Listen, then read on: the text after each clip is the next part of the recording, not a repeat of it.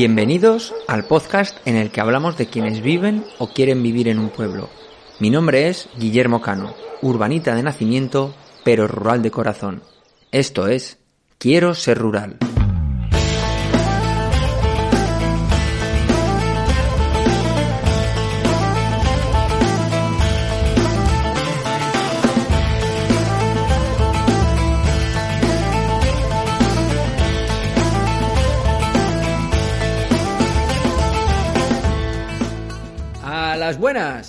Son ya nueve los programas con sus nueve paseicos los que llevamos en Quiero ser rural. Este mes echamos la vista atrás para recordar esta aventura tan particular que comenzó en el mes de febrero.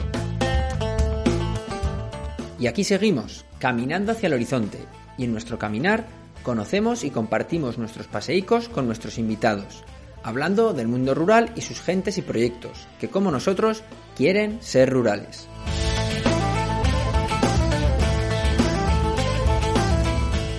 En los pueblos empieza la época de recogimiento. El otoño es símbolo de reflexión, de organizarse para lo que viene y hacer uso de lo trabajado en verano. Si los ciclos se viven muy intensamente en los pueblos, la transición entre ellos mucho más. Por delante, los preparativos para una época, el invierno, que sin lugar a dudas es una prueba de fuego para quienes vivimos en zonas rurales, pero sobre todo para quienes quieren venir. Ese querer vivir que, debido a la situación que estamos viviendo, está llevando a mucha gente a replantearse y volver a preguntarse si merece la pena dar el salto a lo rural. A su vez, los pueblos parece que se han convertido en refugio para personas en difícil situación, huyendo a la desesperada de estilos de vida que no ofrecen lo que prometen.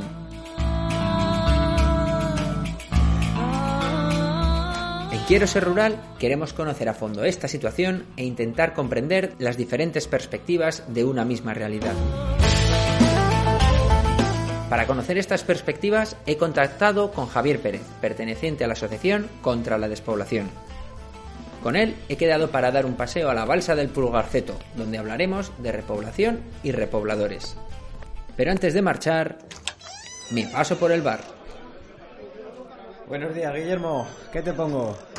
Pues lo de todos los días, Fran. Un cortado Y un refrán.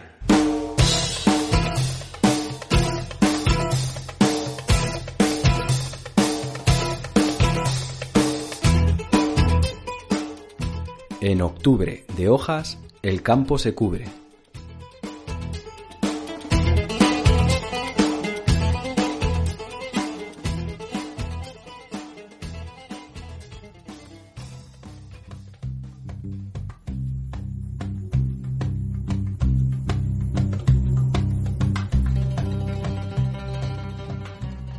Imaginario popular, cuando pensamos en el otoño, nos vienen a la cabeza esas imágenes de árboles desprendiéndose de sus hojas. Caminos tapizados por alfombras marrones, cargadas probablemente de la humedad que han dejado las lluvias otoñales. Si la primavera y el verano son las épocas de crecer y producir, el otoño es el mes del descanso. Han sido muchos los meses consumiendo energía para construir esas hojas, esos paneles solares tan eficientes que diseñó la naturaleza hace ya miles de años. Con esa energía han producido flores, frutos, semillas, han crecido en altura y envergadura y ahora finalmente toca un merecido descanso.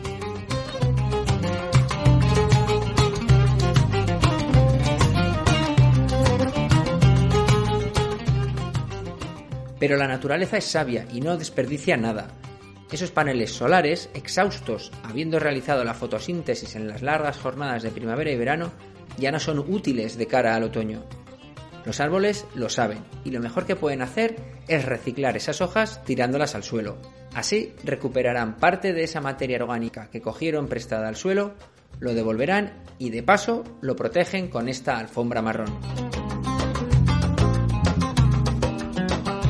Nosotros, unos simples observadores de los ciclos, disfrutamos un año más del regalo que la naturaleza nos ofrece.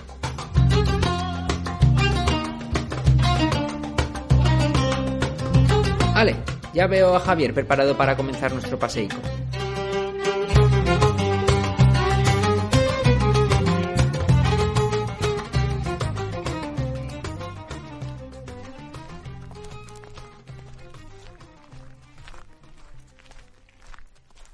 A los buenos días, Javier. Muchas gracias por acompañarme.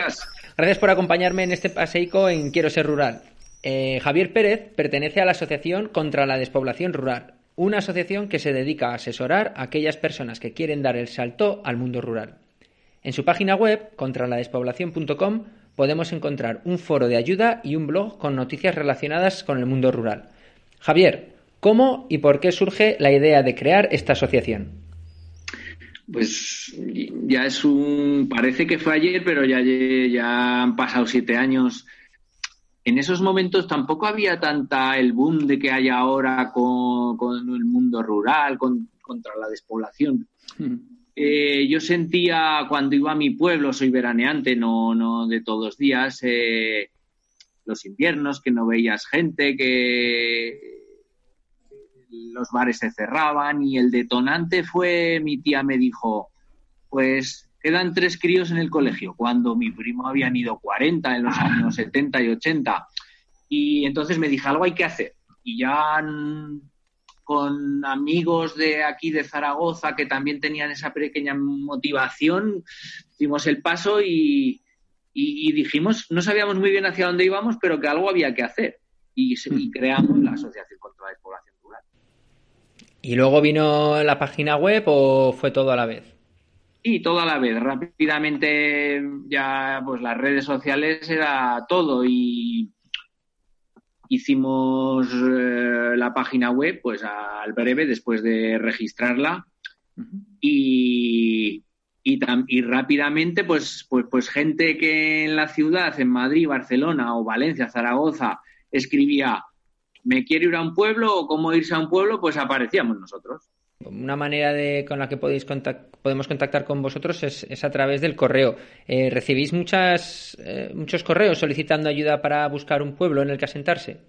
Dos o tres semanales, la media. No sé si es mucho o poco. Y luego también, pues a lo mejor otros dos o tres, pues se lanzan a llamar a la semana. Habrá muchos casos eh, durante todo este tiempo, pero y cada uno será distinto. Pero en general, ¿qué perfil os soléis encontrar del que os llama, el que contacta con vosotros? Pues digamos que hay un 90% que, que buscan trabajo en nómina, que no son candidatos a emprendedores por, o por su forma de ser o porque no tienen recursos y un 10% son emprendedores. Respecto a edades, sexos, no hay un perfil, hay a lo mejor sí que te podría decir un perfil de más éxito, pero respecto a la contactar, pues igual jóvenes de 20 años que, algo, que algún jubilado y respecto a mujeres, hombres, pues lo mismo de un caso que de otro y, parejas. Eh, solteros o unifamiliares hay un 20%, 30% y, y en un 80-70 de, de familias. Sí, no, es un perfil bastante variado, no es que esté acotado, sino que más o menos eh, lo que sí que me, ha sorprendido, ¿no? Esa diferenciación que has hecho entre los que van en busca, en búsqueda de un empleo y la vivienda, y por otro lado los que eh, vienen con estas ganas de, emprender en el medio rural. Eh, como decía, hay veo que hay bastante demanda de empleo y vivienda. Y vivienda. Eh, ¿Cuál es la respuesta que puedan dar los pueblos frente a esta demanda? Pues yo a veces les digo a, o a los que nos contactan que es lo mismo que la ciudad. No hay un, les digo, no hay un listado de, ofertas de empleo esperando para ti, sino que tú tienes que luchar las ofertas de empleo. Y ese es el camino. Eh, vale, me quiero ir a un pueblo, pues vale, toma, ¿qué eres? Eh, albañil o camarero o ingeniero. Les intentamos echar ofertas de empleo que, que, vemos en las redes sociales o en organismos, en el INAEM, y ellos las tienen que luchar, lo mismo que en la ciudad. No están esperando esas ofertas para ellos, sino que tienes que luchar para ser el mejor candidato. Eh, por un lado, puede que las, el número de ofertas de trabajo es menos que en la ciudad, hay menos ofertas de empleo, pero hay menos competencia. Cuando una oferta de empleo en Valencia van 20 candidatos o 40, pues aquí van dos o tres y tienes más probabilidades de ser elegido, pero aún así tienes que ser el mejor candidato. Y no puedes esperar que, que, la, que la asociación o que el alcalde, el pueblo, sea el que envíe el currículum, sea el que llame a la empresa, sino que tienes que ser tú el que luche por ese empleo. que tienes que alojarte o, por ejemplo, logística de cómo se va por, por qué carreteras, si se va en transporte público, cómo debo ir, si tienes que hacer una noche, cuál, dónde puedo dormir, todo eso te intentamos mm. ayudar. Sí, yo, yo creo que, de un tiempo a esta parte han aparecido alguna vez en las noticias eh, esos casos de municipios o pueblos en los que daban trabajo y vivienda gratis a quien a quien fuera el pueblo, que son los menos, pero, pero mucha gente parece que se lo ha tomado como que todos los pueblos pueden permitirse el lujo de ofrecer vivienda y trabajo gratuito. Por ejemplo, en, vuestra página web decís que, es frecuente las licitaciones de bares, albergues y, por supuesto, el autoempleo. ¿Cómo funciona esto de las licitaciones para los nuevos pobladores? El, ayuntamiento saca un pliego de condiciones que pueden ser 100 euros al mes de alquiler o, o 1.000 euros de alquiler. Segunda parámetro, fianza, 500 euros de fianza o 1.000 o 5.000. Y tercero, normalmente o más frecuentemente va a una vivienda asociada, pero hay casos en los que no. Y finalmente, respecto a los gastos, la luz por cuenta del, arrendatario, la luz por cuenta del ayuntamiento, la mitad de la luz por cada una de las partes. Hay toda una serie de condiciones que no son estándar y luego puede ser una puja al alza o, una serie de puntos. Por ejemplo, el que tenga niños tiene tres puntos, el que esté empadronado tiene dos puntos, el que tenga experiencia en la hostelería, estos puntos. Tú echas papeles y, si eres el, mejor, el mejor candidato, pues te lo asignan. De, esos casos que hayáis podido tener, ¿no? que han llegado a la asociación y habéis podido eh, ponerles en contacto con un municipio que, que esté tramitando esta licitación de algún bar o a un albergue, y les hayáis puesto en contacto y hayan llegado a gestionar el, negocio. ¿Qué tal, ¿Qué tal suelen funcionar? La tasa de, éxito o fracaso es 50%. También hay que saber cuándo te retiras a tiempo. Si ves que el negocio no, no da, pues bueno, una retirada a tiempo es una victoria. Eh, en los pueblos que son muy pequeños, como tú dices, 80 habitantes, lo deseable o, consejo a esas personas que buscan irse a un pueblo es que busquen otro empleo. Si vas dos de la pareja, eh, uno de los dos lleva el bar y el otro tiene una nómina externa. Bien sea que el propio municipio eh, tiene un puesto de aguacil para barrer, para podar los árboles, para hacer los recaos del pueblo, o bien sea una actividad privada. En esos casos aumentan las probabilidades de éxito a pues casi al 100%. ¿eh? Tienes tu el plato de comida asegurado y, le vas dando tiempo al bar para que crezca, para ir creando clientes y no tienes la presión de que todos los ingresos dependan de, ese negocio. Sí, es, en, las zonas rurales es, muy común esto del, del, pluriempleo. Quizás no tienes una nómina con tus ocho horas diarias, pero sí que tienes, pues bueno, tus, tus dos, tres trabajos de, con pocas horas a la semana, pero que al final del mes consigues eh, tener tus ingresos y bueno, puesto que la, en las zonas rurales lo que también se tiene es menores gastos, pues oye, consigues tener esa, esa vida, esa vida digna con ese salario. Sí, sí, totalmente de acuerdo. Tú lo has explicado muy bien. El, tener las manzanas en varios sitios y cambiar el concepto de, de, soy, soy empleado de tal multinacional, 40 horas. No, aquí tres meses cojo fruta, llevo el bar que es eh, subrentable y mi mujer eh, tiene otro trabajo parcial. Mm, Así llegamos a la misma cifra que los de la ciudad.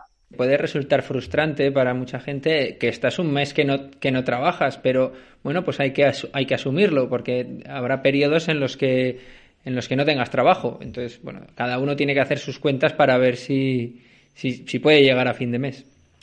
En, en Quiero ser rural defendemos el, el, vivir en los pueblos. Últimamente, sobre todo a partir del tema COVID, parece que mucha gente está tomando esa decisión. ¿Habéis notado alguna diferencia tanto en número como en el tipo de gente entre antes y después del COVID?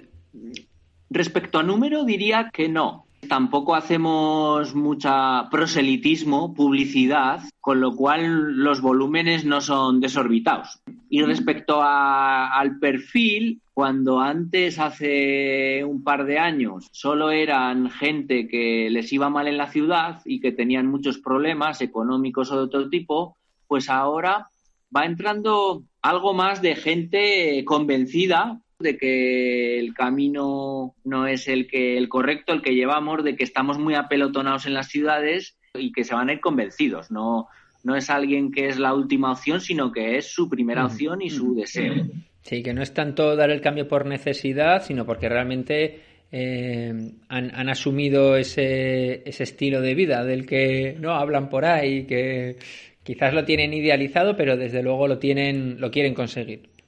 Eh, de nuevo, habrá muchas respuestas a esta pregunta, pero en términos generales, ¿cuáles son las claves del éxito de aquellas personas que quieren dar el salto a lo rural? Yo a veces se lo digo a las familias, un paisaje, un pueblo con un paisaje precioso, con, o incluso con buen acceso de carreteras, con, con más servicios y, sin embargo, con un alcalde, alcaldesa que ni fu ni fa. Y tienes otro pueblo donde paisajes más feos o menos servicios, pero dices, eh, me gustaría que este fuera mi vecino. Si tú eliges eso, tienes muchas más probabilidades de éxito. Y eso es, digamos, algo externo. Y segundo, en lo que es interno, que no lo hagas por desesperación, porque me he quedado en el paro, porque no tengo empleo, tengo problemas en la ciudad, eso no va a funcionar.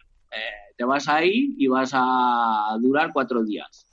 Y a lo mejor con más problemas. Sino que, que pienses si, si esa vida, si el monte, si mm, las ligeras penurias, eh, es lo que deseas. Y, si estás convencido, pues, pues tendrás éxito. a, mí a veces me gusta verlo como cuando tú vas a, vivir a un, pueblo y, encuentras trabajo o, haces autoempleo, no solo estás firmando ese contrato laboral, sino estás firmando con, con todo el pueblo. ¿no? Y, tiene mucha letra pequeña que, que, lleva tiempo, lleva tiempo leerla y es difícil muchas veces reconocerla. Desafortunadamente habréis visto algunos de estos saltos a lo rural que no hayan cuajado. ¿Hay algunas claves o algunos patrones que se repitan en estas situaciones? Mm, bueno, pues aunque a veces nos llegan, parecen estar convencidos de, de, ir al mundo rural, les gusta el monte, el huerto, los animales, el no tener coche es un gran inconveniente. Casi es preferible retrasar el paso y venir bien preparado con carné y coche, porque luego ya las autoescuelas se complican, ya tienes que depender de, de los vecinos que te hagan favores. A veces nos llegan familias monoparentales y pues no hay mucha disponibilidad de guardería, salvo a lo mejor o pueblos más medianos, más grandes. Si te contratan y no tienes con quién dejar a los niños, pues tienes un problema. Claro. Si en esos casos hay que pensar en pueblos más grandes para que no sea imprescindible tener coche, para que no sea imprescindible ir, ir dos, padre y madre, y te puedas dar vida. Pues de vez en cuando nos preguntan con eh, que tenga hospital o servicios médicos, pues pues tienes que ir a un pueblo un poco más mediano para que, para que cumpla esas expectativas. Porque normalmente eh, os resulta más sencillo asentar gente en una población media, bueno, media, de 2.000 habitantes ¿no? alrededor o, también en los municipios pequeños como de 100 habitantes o 300, 500 también resulta eh, indiferente. Digamos que los pueblos de esos 2.000 habitantes no nos dicen ayudarnos, no, no, ven, no ven como un problema tener 2.000 habitantes. Y las familias, cuando esperen que, que les vayan a recibir con los brazos abiertos, pues no es así. Es, ya se parece más a la ciudad donde consigues un trabajo, pues vale, búscate un alquiler que será más alto. En los pueblos pequeños, por un lado, las oportunidades son menos, tanto laborales como servicios. Por otro lado, los, los, alcaldes van a hacer, o ayuntamientos y los particulares van a hacer, arroparte un poco más, van a, a intentar que estés a gusto. Nosotros no luchamos por pueblos de más de 2.000 habitantes y tampoco nos llaman mucho. Aún no ven las orejas. Otro, de los parámetros para, pues para, para que lo sepan, a veces nos dicen, quiero estar cerca de Madrid, cerca de Zaragoza. nosotros empezamos a, a 70 kilómetros de Zaragoza a pensar en, porque a menos distancia no necesitan ayuda. Si tú te quieres ir a, a la Almunia, pues te vas, o a Figueruelas, te vas y ni ellos van, ni los pueblos te van a buscar ni ayudar y, y nuestras prioridades son otras. Son perfil, es una vida pues pseudo urbana. A lo mejor estás un poco más en el campo, pero, pero faltan otra serie de, de conceptos que también nos definen a la asociación. Es de ecología, de, de tener en cuenta el planeta. Todos tenemos de la tenemos coche, pero intentamos no usarlo, intentamos no derrochar recursos. Muchos de los compañeros de la asociación tienen huerto. Si vienen familias que necesitan que les ayudemos, nosotros encantados. Digamos, el compañerismo, la buena vecindad, ayudarnos. Un poco creemos que se ha perdido en la ciudad, en la que si tú tienes un problema, ahí te apañes. Nosotros, dentro de lo posible, intentamos hacer equipo y ayudarnos. Mm. Eh, está, me imagino, estás hablando de todo valores eh, sostenibles y, y, y, mucho más humanos que, que siempre en las, eh, en las ciudades quizás se ven un poco diluidos por, por, lo, por, el tamaño, mientras que en los pueblos, si se trabaja en esas líneas, son, son mucho más, más aparentes. Estamos hablando todo el rato de unos de un actor que es bastante importante dentro de lo que es el tema de la repoblación, que son los, los ayuntamientos, con sus concejales y, y alcaldes, y, ¿por qué no también, los propios habitantes? Eh, ¿Qué tal responden ante esta demanda de personas que están interesadas en ir a, sus pueblos, que para eso los, sienten muy suyos? Eh, te podría decir que hay, dos tipos de pueblos, básicamente. Unos que no lo reciben como un problema o que no están dispuestos a hacer nada especial o que creen que no es el camino y otros que sí. Son más frecuentes, desgraciadamente, los del primer caso y con ellos no debemos colaborar, hay que darles su tiempo y para que, cambien, vean cómo lo están haciendo otros con los otros, con los segundos sí es da gusto porque tanto ayuntamientos como, como particulares están motivados y hacen lo posible. No, pues, no está en su mano el, el dar casa y trabajo, eso no olvidémonos, pero información, eh, hacerles sentir acogidos, pues sí. En los casos positivos, vamos a centrarnos en los buenos, eh, esos ayuntamientos, esos pueblos, ¿tienen ya un plan de, de, cara a lo que sería aceptar nuevos pobladores o vosotros vais y les contáis eh, vuestra historia y la, y la reciben con, eh, con, con, buenas manos? Tener un plan institucionalizado es muy, muy raro. Habría que, con la mano, nos sobrarían dedos. Eh, pero te puedo decir que hay, o sé de un pueblo en el que cuando una familia va a sentarse, pues las mujeres, en este caso son las mujeres, como podían ser los hombres, les van y les limpian la, la casa previo.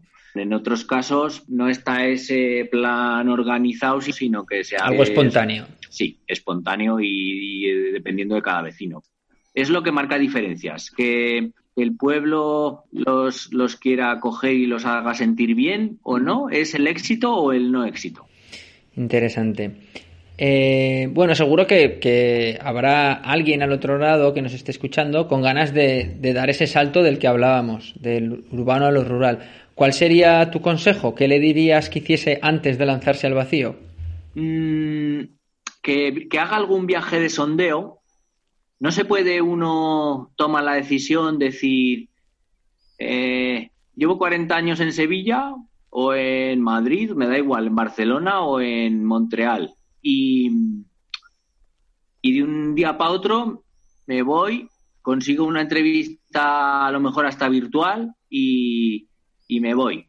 Entonces, es un proceso de, de búsqueda, de, de, estar seguro y entonces que, via que viaje, que si nos quiere contactar, que le intentaremos prepararle alguna visita que se empape de la zona, que, que pase frío, que pase que vea que también la gente come todos los días, que no se muere, que no eh, que si tienes un infarto pues te, tienes las mismas probabilidades de morir que en la ciudad porque también funcionan los helicópteros y, es decir, y tus hijos tienen educación igual de buena o mejor que en la ciudad.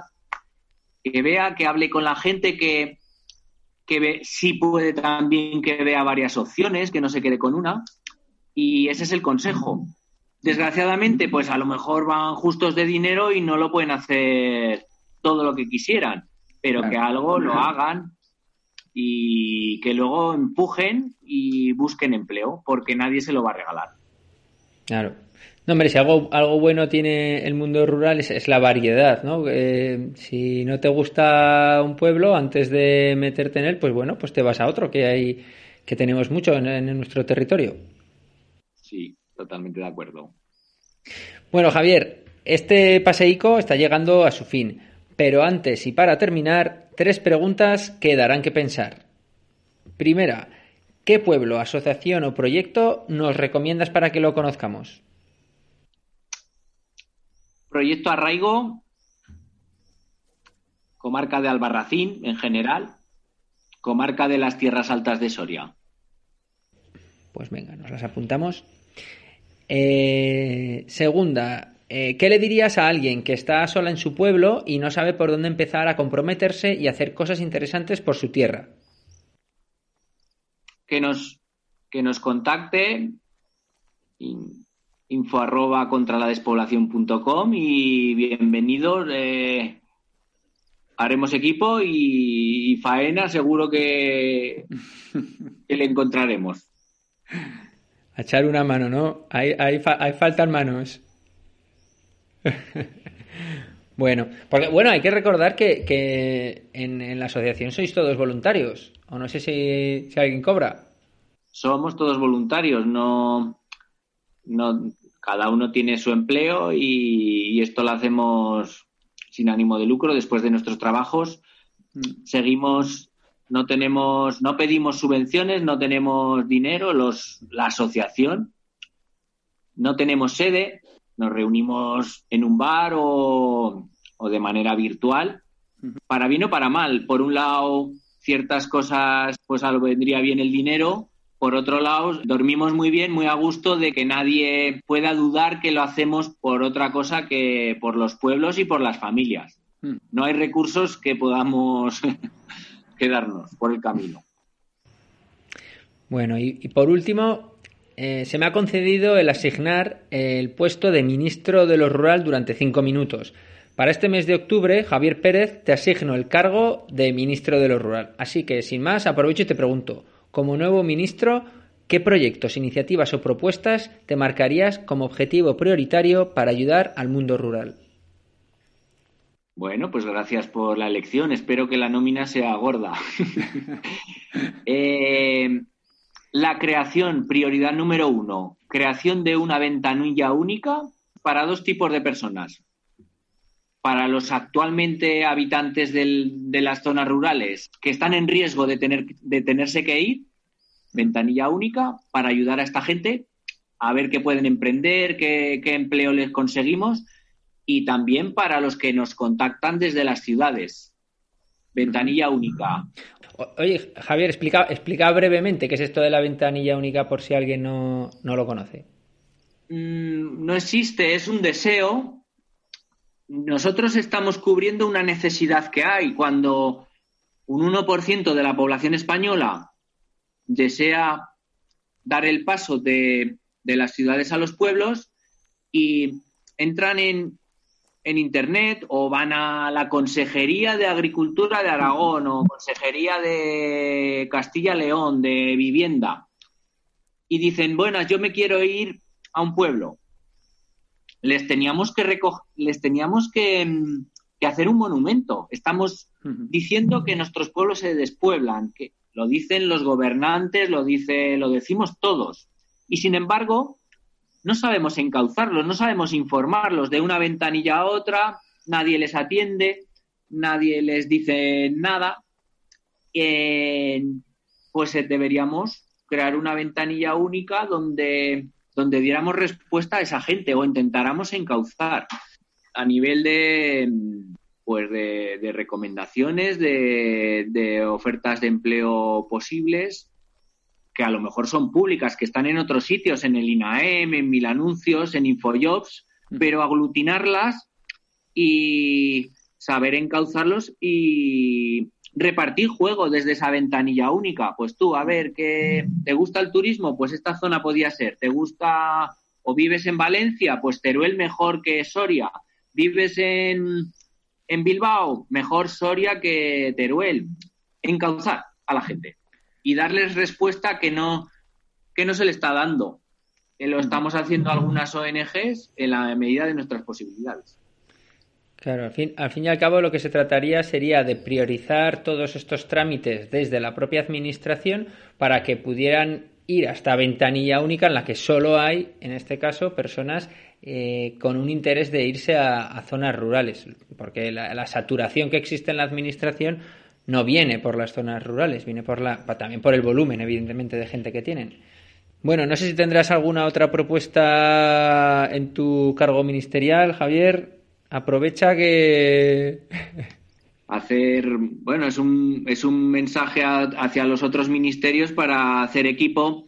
También, eh, o cada una de esas familias, cada uno de esos proyectos, cada uno de ese emprendedor que, que a lo mejor ya está en un pueblo, eh, pues para nuestra asociación es una montaña. Para, para los grupos líder, para los, los GAL, los grupos de acción local, es una montaña porque hay implicados vivienda, empleo, acogimiento, hay muchas, muchos pitos, muchos puntos que tratar. Entonces, solo trabajando en equipo, ayuntamiento, grupos líder, ONGs particulares, podemos eh, tirar adelante, tanto con una familia individualmente como con el problema de la despoblación. Hay que trabajar en equipo, Guillermo.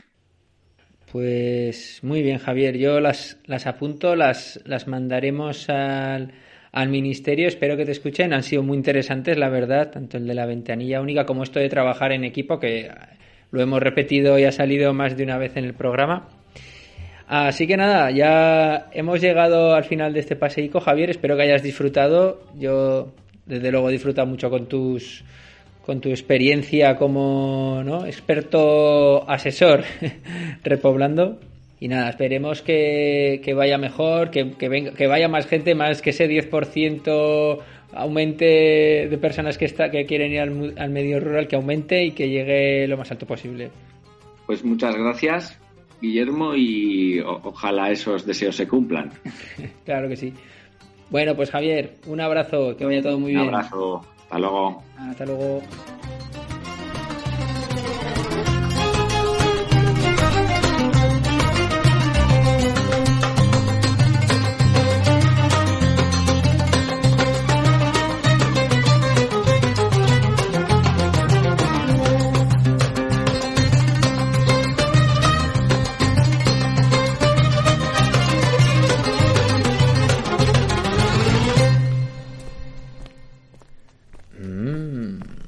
Tomillo.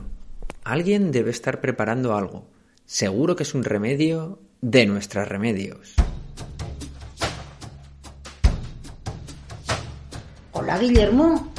A las buenas remedios. ¿Qué estás cocinando? Pues mira, estoy haciendo un jarabe para los catarros en general, expectorante e irritaciones de garganta. Anda, pues poco bien que nos viene en esta época del año. Ale, hazme sitio y cuéntame cómo lo haces. Pues mira, este jarabe parte de hacer una infusión con estas plantas. Una cucharada sopera de tomillo, una de malva, una de amapola y una de llantén. Todas las plantas son en seco, como se necesitan. Siempre las podemos encontrar en la arboristería.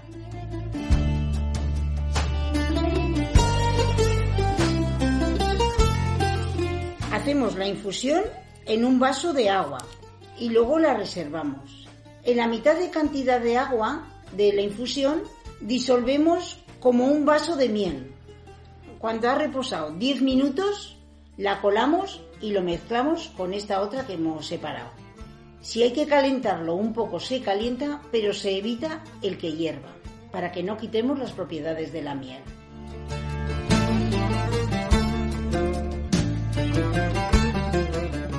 Este jarabe tiene que quedar espeso y luego se toman como tres cucharaditas al día. Y simplemente eso. Pero si queréis algo que os puede sacar de un apuro o para pequeñas catarricos o aliviar un poco la garganta irritada, podéis haceros simplemente una infusión de tomillo y le agregáis un poquito de jengibre.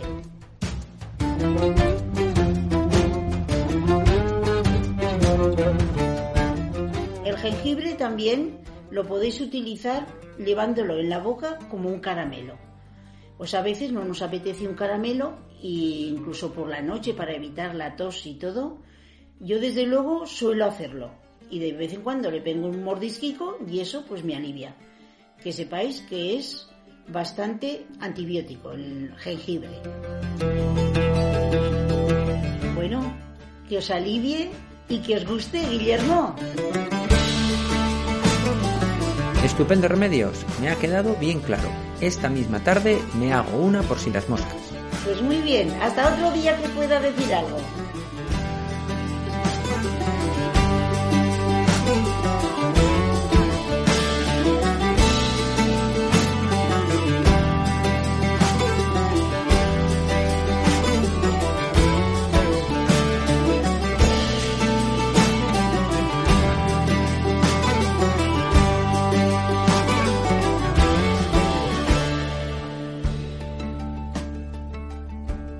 Es fácil dejarse llevar por la rutina, por la inercia del día a día.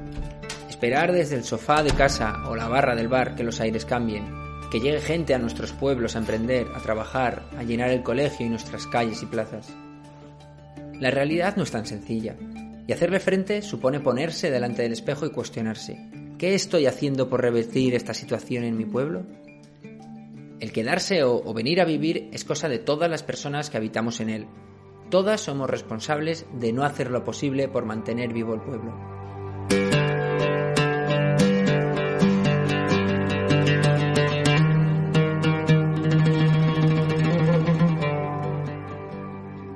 La situación no está para dejar pasar oportunidades y tenemos que decidir si queremos abrir las puertas de nuestras casas a gente de fuera.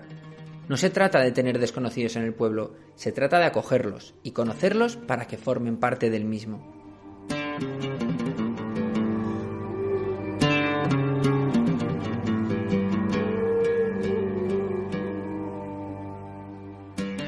Durante el éxodo rural de mediados del siglo XX, miles de personas emigraron a las ciudades, desconocidos que fueron recibidos y acogidas por parte de los que allí vivían.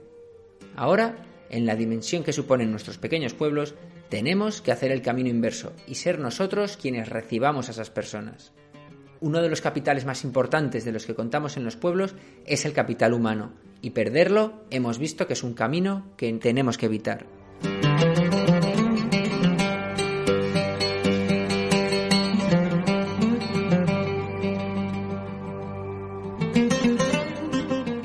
Para evitar esa pérdida y por lo tanto el declive de nuestros pueblos, tenemos que priorizar y decidir si es mejor quedarnos de brazos cruzados o abrirlos para recibir a quienes vienen de fuera. Por nuestra parte, esperamos haber conquistado vuestras orejas y que nos acompañéis en futuras escapadas. Juntos conoceremos nuevos caminos y nuevos horizontes. En la realización de este paseo hemos estado Roberto Morote y Guillermo Cano. Antes de irme, recordaros que dejéis vuestros comentarios y suscribiros a través de las plataformas iBox, iTunes, Facebook, Spotify o desde nuestra web quiero ser rural.com. Para ayudarnos a llegar al máximo de gente posible, dadle al me gusta, al like, al corazón y compartirlo. Compartirlo y hablar de él con vuestros vecinos y vecinas, en el bar, en la puerta de casa y en la plaza del pueblo. También, para ayudarnos, podéis colaborar económicamente haciendo una donación en quiero rural.com barra donaciones, para apoyarnos y que podamos seguir con nuestros paseicos. En el paseo de hoy hemos estado acompañados por Zoo Bazar, grupo madrileño con aires mediterráneos. Abajo en la descripción tenéis toda la información sobre esta banda. Y por último, agradecimientos a la persona que se queda, a la que quiere venir, a la que se fue pero volverá, a todas aquellas que dicen quiero ser rural.